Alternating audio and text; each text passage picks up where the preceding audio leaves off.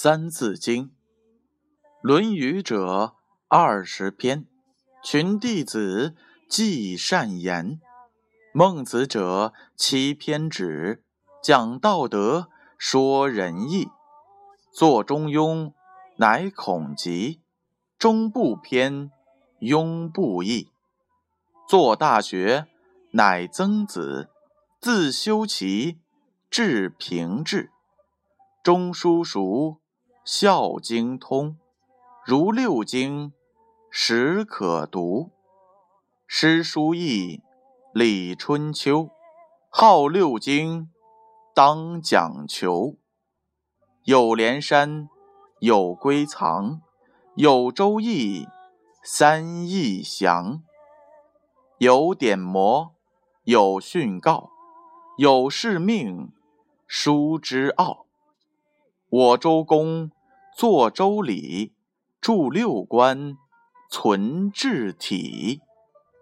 我周公作周礼，著六官，存治体。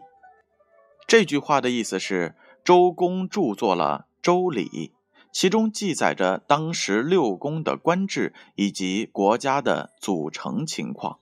启示是这样的。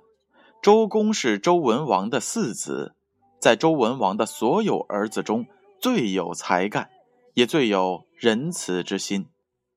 武王死后，由周公帮助成王辅佐朝政。由于他的贤德，把国家治理的十分富强。这句话还有这样一则故事：礼仪廉耻是国家很重要的四个纲纪，排在第一位的。是礼，至圣先生曾经说过：“不学礼，就不能立身在这个世界上。”可见礼对于我们个人的修养来说是十分的重要的。周公是文王的第四个儿子，武王死后，由年幼的成王继位，周公负起了辅佐的责任。他在辅佐成王时，广招贤才，对于才能的贤士。相当礼遇。有时候他正在用餐，如果有贤士来拜见，他会立即将口中的食物吞掉，整理好自己的仪容后，跑出来接见他们。